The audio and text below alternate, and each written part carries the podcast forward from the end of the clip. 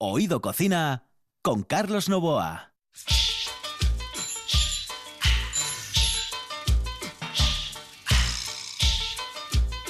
Saludos amigos, muy buenas noches. Esta es la sintonía de RPA. Estamos en Oído Cocina. En el control está Juan Saiz, aquí al micrófono Carlos Novoa. Señoras y señores, hoy hablamos de cachopo.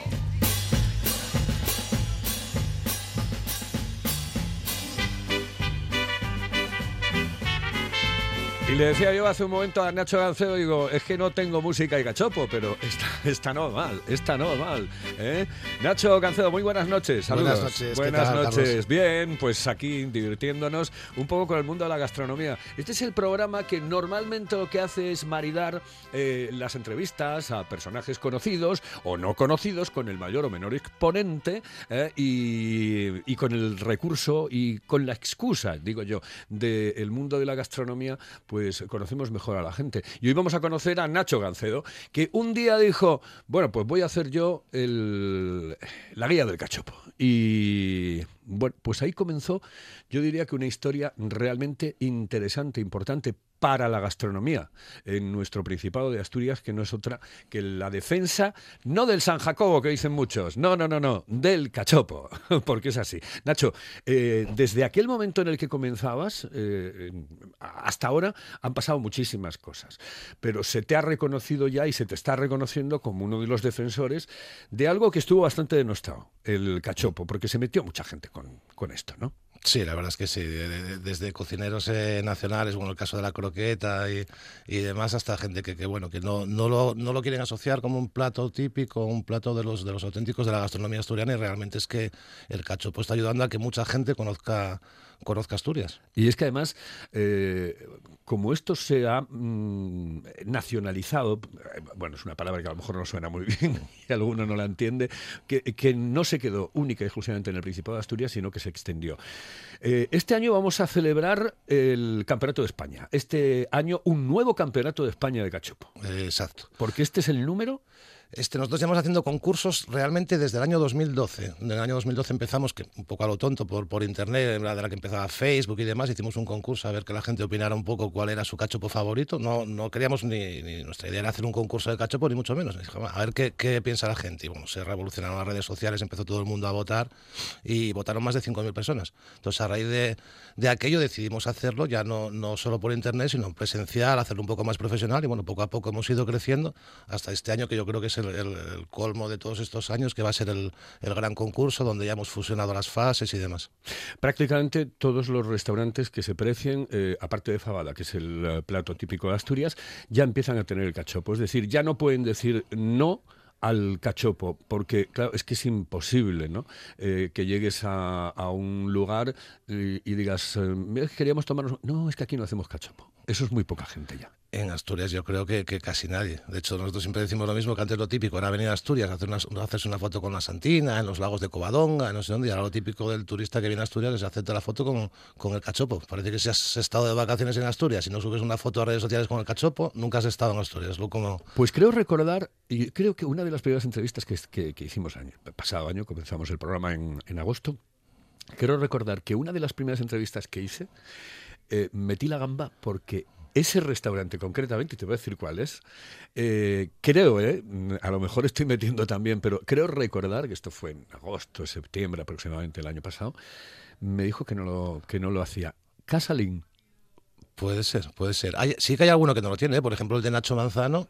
Eh, tampoco lo tiene. Además, el de Nacho Manzano fue curioso con el tema del rey del cachopo cuando hizo el falso concurso que lo habían puesto como segundo clasificado, en el que había ganado el rey del cachopo. Y Nacho Manzano dijo: Es imposible que haya quedado segundo porque yo nunca he tenido cachopo en carta. O sea Sí, que sí. hay, hay varios, hay varios que no, que no tienen cachopo. Bueno, pero ahora el que se precie, evidentemente, tiene que tener el cachopo porque ya es algo que eh, cualquier turista, cualquier eh, asturiano eso de mano te lo va a pedir, pero cualquiera que venga de fuera te lo va a pedir. Te lo va a pedir, sí, solo por, por ver lo que es y demás. Pero ya no solo en Asturias, sino en Madrid también. Nosotros en Madrid empezamos hace como 7, 8 años y yo recuerdo que había como 10, 12 restaurantes de Madrid que tuvieran cachopo. A día de hoy yo creo que seguramente más de 500 restaurantes de Madrid, ya no solo asturianos, sino es que nosotros nos han llamado hasta cadenas de hamburgueserías de Madrid porque tienen el cachopo y querían participar y querían, es un boom tan, tan grande que hay. Y de hecho es que el boom es más fuera de Asturias que en, que en Asturias. Nosotros, por ejemplo, cuando realizamos estas jornadas, donde normalmente menos se vende es en, es en Asturias. Pues estamos muy acostumbrados, aquí das una patada y salen 20 sidrerías con cachopo. Pero Y, y le doy vueltas a la cabeza. Eh, eh, ¿Patentó alguien el cachopo? el cachopo, hombre, realmente no se patentar no se puede patentar. Bueno, además, luego esto de las patentes es un, es un lío tremendo. Patentar sí que no se puede patentar como, como receta, pero nosotros lo, lo pensamos en un momento, pero no. no. Claro, pues yo dándole vueltas a la cabeza digo yo, hombre, es que eso sería el chollo para quien lo patente. Sí, sería sí un que- chollo, un chollazo en que Sí, sería un chollazo, sí, sí, con que le den a, a céntimo por cachopo Hombre, que se vende, ya mul- vaya, multimillonario. Como, como el que hizo eh, el, el himno de cualquier país. Bueno, hablamos eh, del cachopo de aquí, que conocemos perfectamente, eh, sabemos más o menos cómo se marida, pero ¿hay eh, especialidades fuera de Asturias eh, que hagan referencia a los productos típicos de cada una de las provincias, Nacho? Sí, sí, de hecho, bueno, hay que decir que nosotros la mayoría de restaurantes que, que participan son restaurantes asturianos, gente de Asturias, sobre todo en Madrid, que bueno, se, se fueron en su momento, sobre todo gente de Cangas de Narcea, pero sí que hay otras provincias que son restaurantes que no tienen ningún tipo de vínculo con, con Asturias, y por ejemplo el caso de, de Murcia, que siempre que ponen un cachopo en Murcia, siempre tiene que salir la vuelta de Murcia por, por el medio de algún sitio, o bien en el relleno, o bien en la guarnición, o- entonces sí que en cada, en cada comunidad le meten como un guiño a la a la- al cachopo que hacen. En Coruña, el, el que ganó el año pasado la fase, la fase 3, que eran todos los del resto de España, pues por ejemplo le metía grelos dentro del dentro del cachopo. En, en Mallorca metían sobrasadas. Siempre le meten como un toque típico de, de cada región, que también es interesante. Oye, que el cachopo que no sea solo asturiano, sino que, que- que se haga por toda España, porque al final siempre algo, o el queso, o la carne, o algo, de lo que, de lo que hacen viene de, viene de Asturias. Tú has tenido que probarte todos los cachopos, ¿no? Yo he probado, he probado muchos, he probado ¿no? muchos. Yo creo que no hay, no hay ninguna, ninguna provincia en, en España donde no hayamos estado todavía. Claro, decirte a ti ahora que me digas uno eh, es como un poco difícil, ¿no? Complicado. Yo siempre digo los, los campeones. Los campeones. Así no me mojo. El campeón de este año es el mejor, el campeón del año pasado es el mejor. Este año, por ejemplo, el mejor de España es en Madrid, que es un chaval de Cangas de Narcea. Es el Cogollo a la Descarga, en la Plaza Mayor. Ujú. El año pasado había sido la Sidrería Pichote. Pero bueno, si yo esos que ganaron la corte de Pelayo, que ya no participa desde el primer año, pero tiene un cachopo muy, muy bueno. Hay, un, hay muy buenos cachopos y es que además año a año ves que van evolucionando los restaurantes, que, que la gente, el concurso este es en marzo y yo, nosotros llevamos desde noviembre ya la gente preguntándonos, oye Nacho, ¿y qué haré este año? ¿Qué haremos? que queremos hacer cosas nuevas. Entonces la gente está en meses, prácticamente termina el concurso y ya empiezan a estudiar el cachopo que van a hacer al año siguiente. ¿Cuántas provincias eh, participan este año?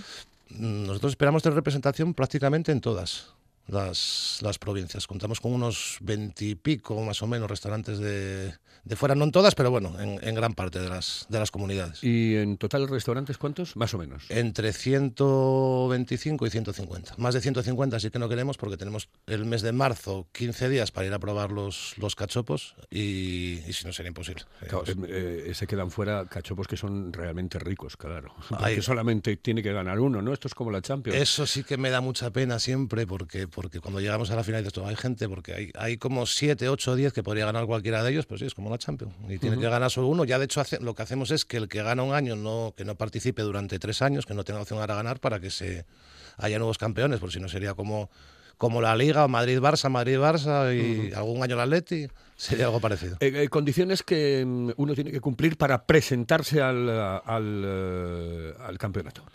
Es fundamental que el cachopo se haga en el, en el restaurante, porque ahora sí que sí que es verdad que muchos carnicerías y eso ya sirven los, los cachopos, pero sobre todo para la final que el cachopo se haga en el, en el restaurante. Sí que no pedimos eh, ningún tipo de producto concreto, cada uno puede usar los productos. Tipo de carne el que quiera eh, cada uno, ¿no? Eh, después sí es cierto que cuando lo haces, por ejemplo, en Asturias, siempre dices, hombre, que sea ternera asturiana, Claro que es de- y además es que vacilas de ello, ¿eh? y lo das a conocer. Supongo que en Galicia, que tienen muy buena carne, pues lo harán con... eh, con ternera gallega, en Ávila con ternera de Ávila, Claro. y, y luego en Madrid sí que hay un poco de todo, porque hay gente que te gasta carne de Asturias, de Ávila, de un poquito de todo, pero sí, sí, normalmente en cada sitio gastan la suya, pero sí se gasta mucho carne de, de Asturias. ¿eh? ¿Cuál ha sido el cachopo más exótico que has eh, degustado? Porque eso no tiene nada que ver con el mejor, el más exótico. El más exótico, el más exótico. Uf, pues me... Igual con grelos, ¿no? No, mira, un- uno con mango. Ah, sí. Uno con mango en Madrid, eh, en, la, en, la, Plaza España, eh, que iba relleno de mango y, y, estaba muy, muy, muy, muy bueno. Llevaba un toque de mango. Además, hacían también hamburguesas con, con mango. Además, a mí el mango particularmente, que me encanta, tiene uh -huh. un cachopo muy rico. Y, y después es el más raro, que se tengo que decirlo, porque antes hablábamos de Murcia. Sí. Fue un cachopo que probamos hace como cuatro años en Murcia, que, que tanto, por eso, al final el cachopo no es solo meterle cosas dentro. Este, en este caso, por ejemplo, aquel restaurante había querido hacer una, un guiño a la huerta de Murcia, pero el guiño fue tan grande que, que, mira que Murcia tiene productos de la huerta, pues los había metido todos dentro del cachopo. De hecho, yo cuando, cuando salió el cachopo por la puerta dije, madre mía, ¿qué es eso? Es que le faltaba un disco de Maritrini dentro, porque había metido desde espárragos, tomate, yo creo que todo, todo lo que hay en la huerta de Murcia, todo dentro del cachopo. Una cosa es innovar, hacer algo un poco diferente y otra cosa ya es meterla dentro. Pues, todo lo Sobre que las dimensiones no se dice nada, ¿no? No, eso no. Medidas... Cada uno puede hacer el cachopo que quiera, como si quiera hacerlo de, de, de un cuarto. Eh, exacto. De hecho, en Asturias tenemos dos, dos, modalidades. Una es la de cachopo y otra es la de cachopín, que son más pequeños, un poco más, más elaborados y es más tipo ya concurso de, pues de pinchos, que es, la gente va más a la elaboración, no, uh -huh. no al tamaño. Eh, se presentan, me decías, ciento y... Ciento y pico, 130, 140. 130 aproximadamente. Eh, en regiones me decías que 7, 8. Eh, no, contamos con 10, 12, 15. Lo que pasa es que ahora estamos en pleno periodo de inscripción todavía. A la gente le quedan 15, claro. 15 días más o menos para inscribirse. Todavía no tenemos los, las cifras exactas de los restaurantes que participarán ni las provincias, pero bueno, sí calculamos por ahí más o menos. Una cosa es la península y después están las Baleares y las Canarias. Las ¿Esos los la... tenéis ahí metidos o no? Esos los tenemos, los tenemos ah, también. De hecho, sí, sí. De hecho en, en Mallorca en Mallorca hay una chica que ganó y fue, trabajó en la, en la, Nueva España, trabajó en la Nueva España unos años y lo mismo se fue a, uh -huh. se fue a Mallorca, puso un restaurante y ahora es un boom en, en, Mallorca, porque están todos los alemanes con el cachopo allí como locos. Y claro, donde hay cachopo también hay fabada, hay sidra y... Uh -huh. ¿Qué necesitamos para que el cachopo sea incluso más conocido de lo que es? Es decir, ¿más publicidad o simplemente intentar vender institucionalmente toda esta historia?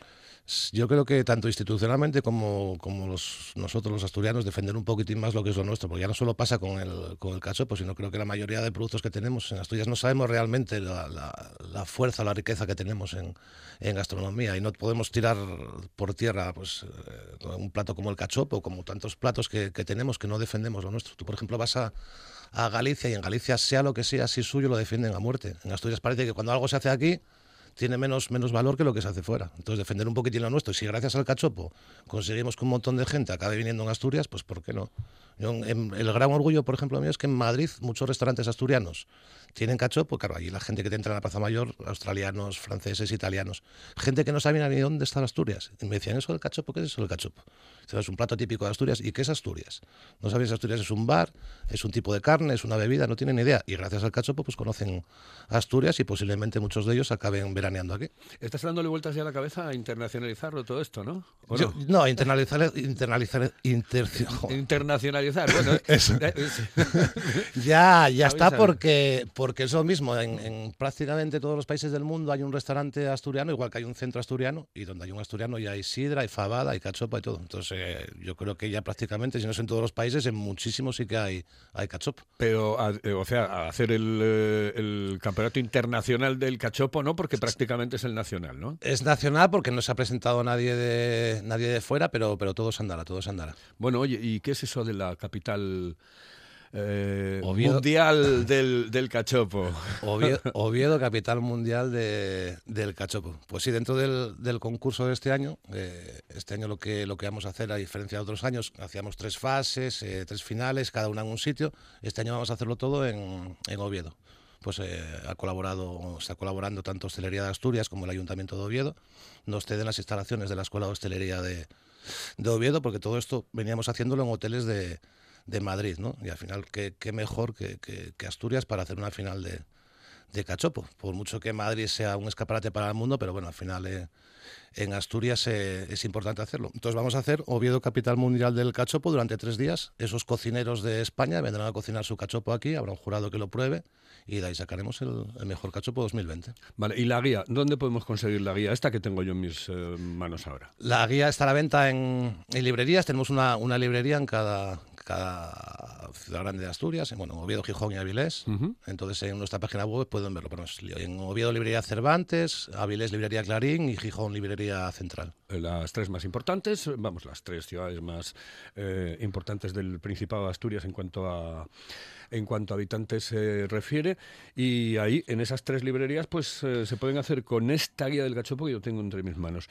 Bueno, pues alguna cosa más, Nacho, Eh, Nada, que se nos haya es- quedado en el tintero. Esperar hasta el mes de marzo que la gente vaya haciendo hueco en los estómagos porque tenemos el mes del cachopo en España. en ¿Hay día ya concreto para saber exactamente cuándo eh, vamos a, a conocer el ganador a nivel nacional? Sí, el- exactamente el miércoles 23 de marzo a las 7 y media de la tarde será la entrega de será la entrega de premios. Después Ay, de y- meses de trabajo, pues Sí. conoceremos el campeón. Y una, una eh, penúltima pregunta. Bueno, una siempre decimos la penúltima, ya saben que no se puede decir la última, nunca. Ni bebiendo, ni comiendo, ni nada. Eh, aquel señor que está ahí en el control, en el, el técnico de sonido, nuestro buen Juan Saiz, es más del oído que el que la inventó. Tú eres más del oído que el inventó. y oye, yo te tengo que preguntar, como alguien del oído, eh, em, ¿Qué coño de cachopo le tenemos que dar al equipo para que haga algo? Porque, joder, esto ya es lo último, ¿no? No lo sé, pero está complicado el tema. ¿eh? Está complicado, pero muy complicado. Eh, eh, por ejemplo, ayer, hombre, en la, se- en la segunda parte yo creo que le, que le pudimos eh, dar, ¿no? Sí, en la Pero- segunda parte sí que parte, se, no- pues, se- eh, se notó, se notaron los cambios, pero, pero hay que remontar. Bueno, de hecho, hoy, hoy por la mañana en Oviedo había, había carteles enormes, carteles de un metro por uno, que, que decían Oviedo te necesita, el TAR tiene. Entonces yo cuento con que este próximo domingo el, el TAR tiene está a reventar contra Albacete y bueno, saquemos los tres puntos que nos ayude. Porque también es fundamental para la ciudad un equipo, en, si no es en primera, por lo menos en segunda, porque oye, a nivel económico, todos estos desplazamientos que hay de fuera y todo eso ayuda mucho. Entonces, Bueno, hay que hacer el Día Internacional del Cachopo, hay, ¿vale? que hacerlo, hay que hacerlo. ese, ese, ese tenemos que hacerlo, pues no sé si promocionado por el Principado de Asturias, por algún ayuntamiento, pero hay que hacer el Día Internacional del Cachopo y punto pelota. Y intentar también eh, meterlo en los emoticonos.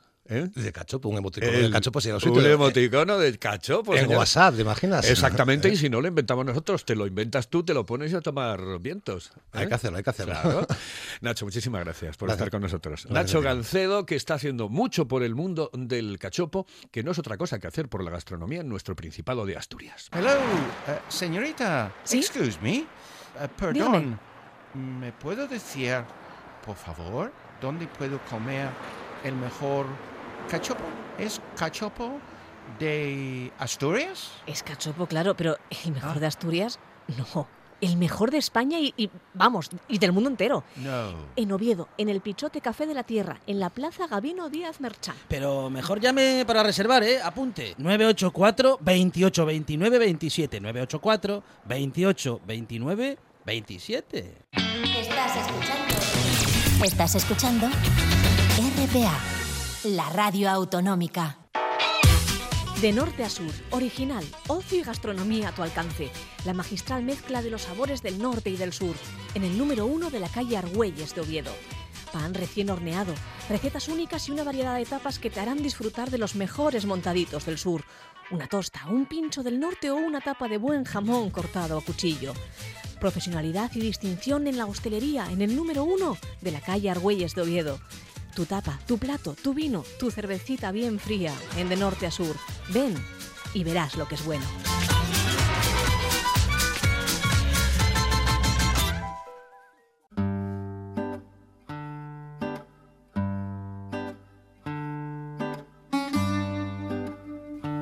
Empieza así tranquilita, muy tranquilita, tranquilita la canción. Pero después, ya saben ustedes que va cogiendo muchísima fuerza y es el tema que va a introducir eh, la intervención primera del año, señoras y señores, de Esther del Moral.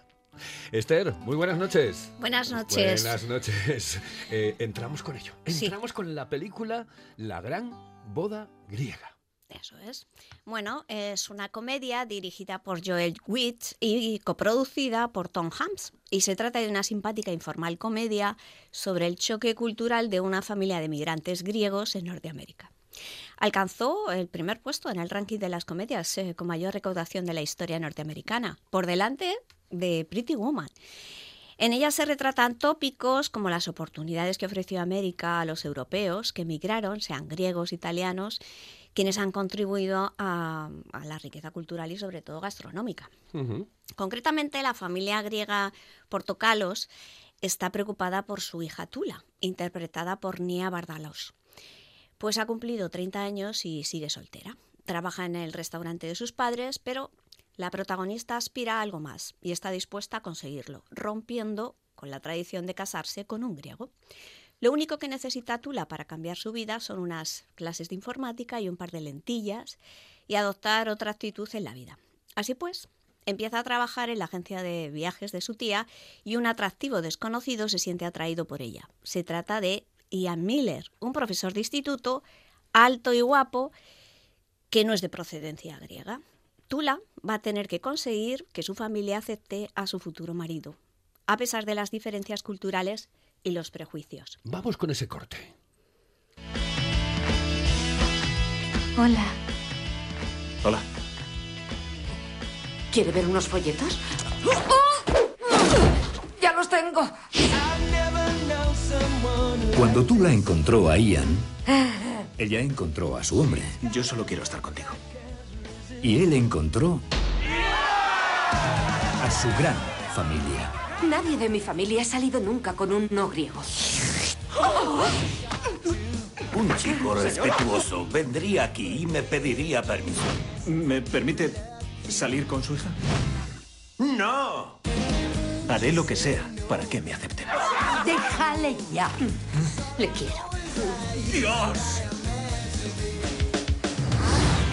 ¿Te casas conmigo? ¿Has invitado a toda la familia? ¡Bien! Mañana te bautizas. Nikki será tu madrina. Nunca había visto a mi hermana tan contenta. Si le haces daño, te mato y hago que parezca un accidente. La gran boda griega. Sí.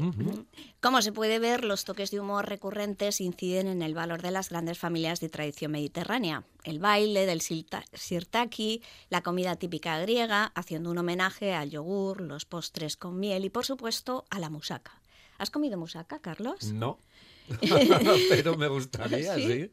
Pues vamos a, a dar la receta de la musaca griega, ¿te parece? Me parece perfecto. Pues mira, eh, como ingredientes eh, tenemos dos cebollas, cuatro dientes de ajo, eh, medio kilo de carne de ternera o cordero picada, un kilo de berenjenas, eh, medio de aceite de oliva virgen extra, dos tomates grandes, una cucharadita de canela molida y un poco de menta fresca. Sal y pimienta al gusto. Un pellizco de perejil picado, un chorrito de vino blanco, un trozo de queso feta para adornar y medio litro de bechamel. Eh, tres cucharadas de queso rallado también. Para la preparación, pues empezamos con las berenjenas. La parte más importante que actúan como la placa de, pasta para hacer lasaña. Se corta en rodajas finitas, no muy gruesas porque se rompen y al freírlas pierden grosor. Se pone en un recipiente alargado y se añade sal en abundancia. Se deja reposar 40 minutos para que suelten parte del agua y el amargor. Y luego se pasan las rodajas por agua fría y se escurren en papel absorbente. Posteriormente se fríen con aceite de oliva hasta que queden doradas y se ponen en un plato con papel absorbente para quitar el aceite sobrante. Se apartan mm, hasta el montaje final y por otro lado se escaldan dos tomates y una vez pelados se pican en trozos. Se cortan las cebollas, los dientes de ajo, lo más fino posible. Salpimentamos la carne y apartamos los ingredientes cada uno en un plato. La preparación de la musaca, en otra cazuela se echa aceite para pochar las dos cebollas y el ajo, luego se añade la carne picada, mejor de cordero, pero ya sería al gusto. Se añade un poco de menta, perejil picado y una cucharada de canela molida. Se sofríe durante 5 minutos a fuego suave, sin dejar de remover.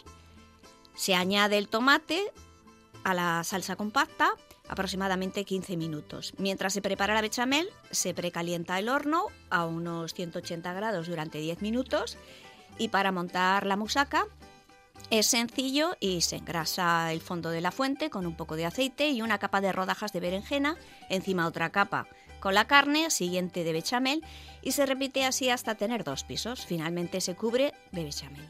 Y la última capa de queso rallado para gratinar. Se pone en el horno unos 20 minutos a 180 grados y los cinco últimos minutos con el gratinador, puesto mm, que es para que se dore. Se adorna con un poco de orégano y un trocito de queso feta y se presenta en una fuente y ahí la tenéis. Os aseguro que llega para seis personas de manera generosa. Se puede acompañar con un vino blanco afrutado, bien fresco y no le iría bien un vino griego de rechina muy frío. En Madrid está la taberna griega en el barrio de Malasaña que sirve las cenas con espectáculo de bailes espectaculares. Oh, es que, bueno, es que estaba relamiéndome. Eh, hombre, es un poco complicado hacerlo, ¿no? Eh, Tengo esa sensación, ¿no? No, va, qué va. Eh, pues será la primera vez, pero, mm, hombre, son unos cuantos ingredientes, todo tiene que estar perfecto y sobre todo la capa de berenjena, ¿no? Que Sí. yo, eso es lo más importante, habías dicho, ¿no? En lugar de ser la pasta de la lasaña, Claro. pues esto es berenjena, es más vegetariano y más rico. Rico, rico. Sí, Sí. señores. Bueno, pues aquí estuvo la intervención, la primera del año de Esther del Moral en RPA.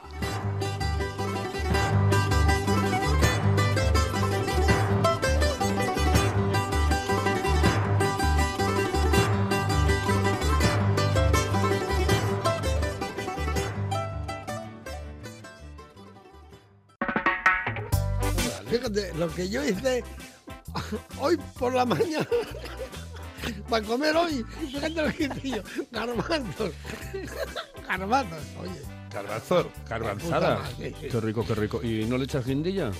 No, no, hostia, el es malo, pasa morrales.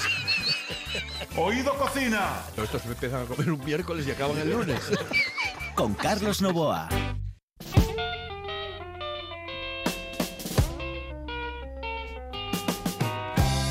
Y estamos acabando el programa y hoy lo acabamos con Kenneth porque Kenneth, buenas noches. Hombre, buenas noches, Carlos. Tú aquí, Eh, sí, yo aquí, yo Qué aquí. Eh, Estaba te- esperando otra cosa, eh, bueno, ya, bueno, tranquilo, tranquilo, tranquilidad, tranquilidad, buenos alimentos. Eh, ¿Cómo se dice tranquilidad y buenos alimentos en, en inglés? Take it steady. Eh, pe- perfecto. Take it No steady. te entendí muy bien. Take it steady. Take it steady. Take it steady. Sí. Perfecto, pues eso es lo que voy a hacer. Bien. Eh, tenemos una recetita así como con muy poco tiempo porque eh, lo dejaremos todo pues prácticamente para el miércoles Ah, qué con bien. respecto a el kiwi. Sí, porque kiwi, la, gente me está llamando y en contacto. ¿Qué hacemos con tanto kiwi? Pues muy fácil. Eh, hacer mermelada.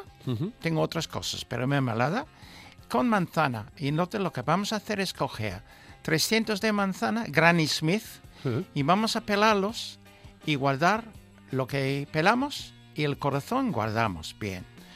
Un kilo de kiwis que pelamos y cortamos, troceamos.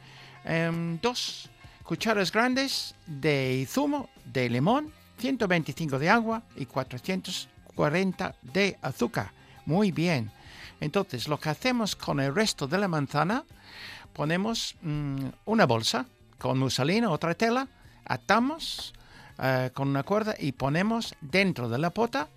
Entonces, al principio ponemos en la pota todo, todo, todo, todo, bien, excepto el azúcar, ¿ok? La bolsa y todo. ¿Por qué? Rápidamente, la buena gente sabe la pectina, porque el kiwi no tiene pectina y queremos hacer este forma gelatinoso al final. Bien. Bueno, vamos a hervir, reducimos 15 minutos más o menos y quitamos la bolsa. Bien. Mm, apretamos, apretamos todo lo que está dentro del líquido, pero quitamos la bolsa. Muy bien.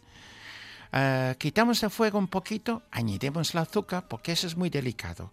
Y cuando está disuelto, volvemos otra vez sin hervirlo muy fuerte, sin hervirlo muy, muy fuerte, hasta que lleguen en unos 20 minutos, ya está en su punto. Fíjate.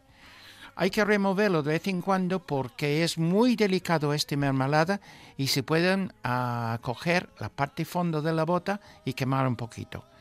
Así que un poco moverlo. Y ya está. La prueba mm, del platito, los botes de cristal, ah, calentitos y el sitio para guardar que todo el mundo ya saben, los que escuchan todos los días, cuando hacemos ese tipo de cosa. Y es una mermelada que se puede decir casi mm, un poco ácido, ¿ok? Ajá. No demasiado dulce, ¿ok? Casi Bueno. agridulce. Buenísimo está. Exquisito. Señoras y señores, las recetas de Kenneth, que siempre vienen bien, sobre todo si son dulces, como en este caso. Rica, rica, rica. Gracias. Hasta luego. Gracias a ti y a la buena gente. Señoras y señores, nosotros les decimos hasta mañana en Oído Cocina.